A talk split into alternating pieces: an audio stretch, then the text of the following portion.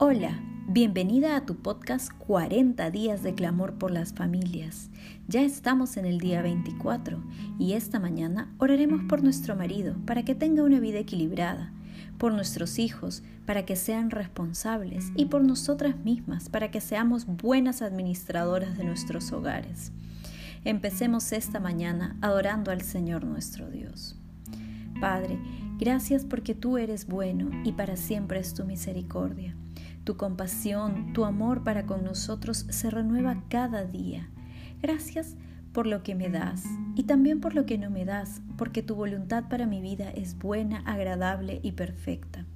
Perdóname Señor porque a veces me falta la fe, la confianza en ti y dejo que las pruebas y las dificultades se lleven mi alegría.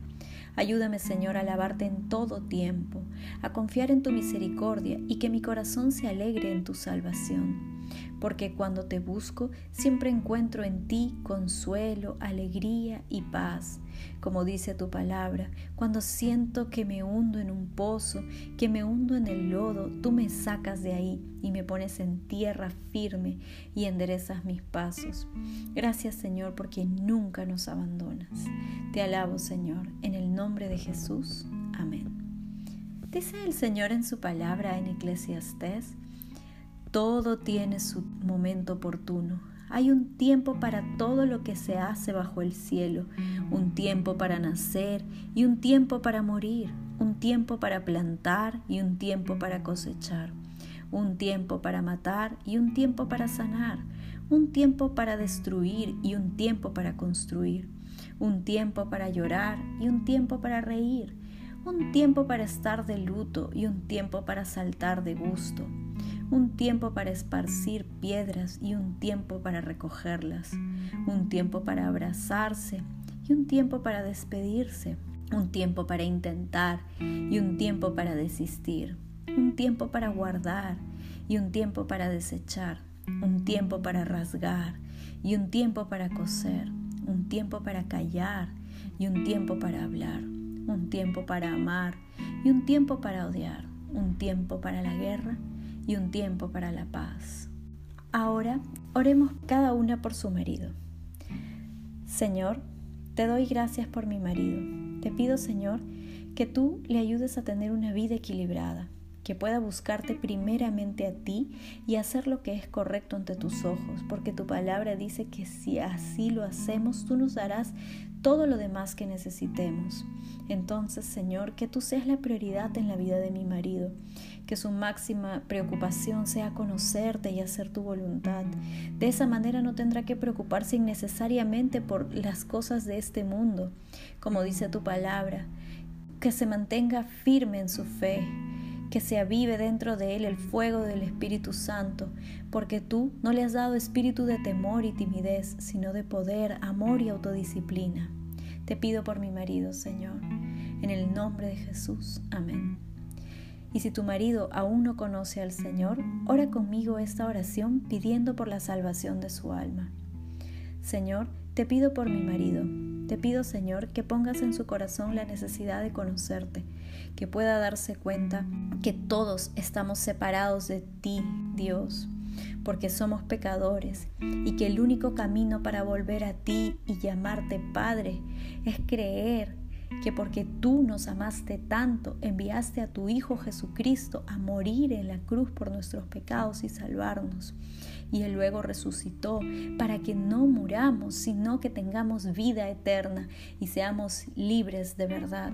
De manera que mi marido encuentre la paz, el gozo y la alegría que solo tú puedes dar, Señor. Pido por favor que pueda creer en ti. En el nombre de Jesús. Amén.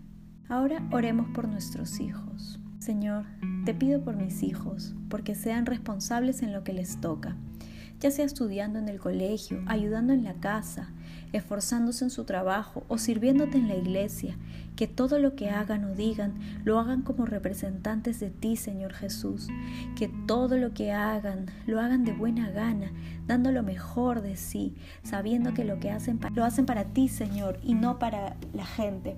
Que sepan, Señor, que cuando sirven a alguien es a ti mismo a quien están sirviendo.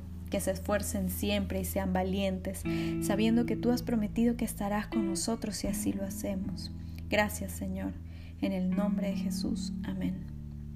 Ahora, oremos por nosotras mismas, pero antes recordemos cuando en Proverbios 31, cuando habla de la mujer virtuosa en el versículo 27 dice, está atenta a todo lo que ocurre en su hogar y no sufre las consecuencias de la pereza.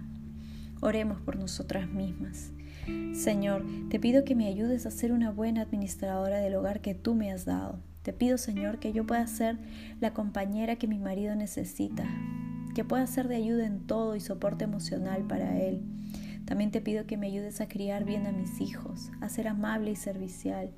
Ayúdame, Señor, a estar atenta a todo lo que ocurre en mi casa, que pueda organizarme bien, que planifique que esté preparada para lo que pueda venir, de manera que mi familia se sienta cómoda y segura. Renueva mi fuerza cada día, cuando me sienta cansada de la rutina o desanimada, que yo siempre pueda dar el 100% de mí para mi familia. Haz de mí la mujer que tú quieres que sea. Gracias porque sé, Señor, que tú serás fiel en completar la obra que has iniciado en mí. En el nombre de Jesús. Amén.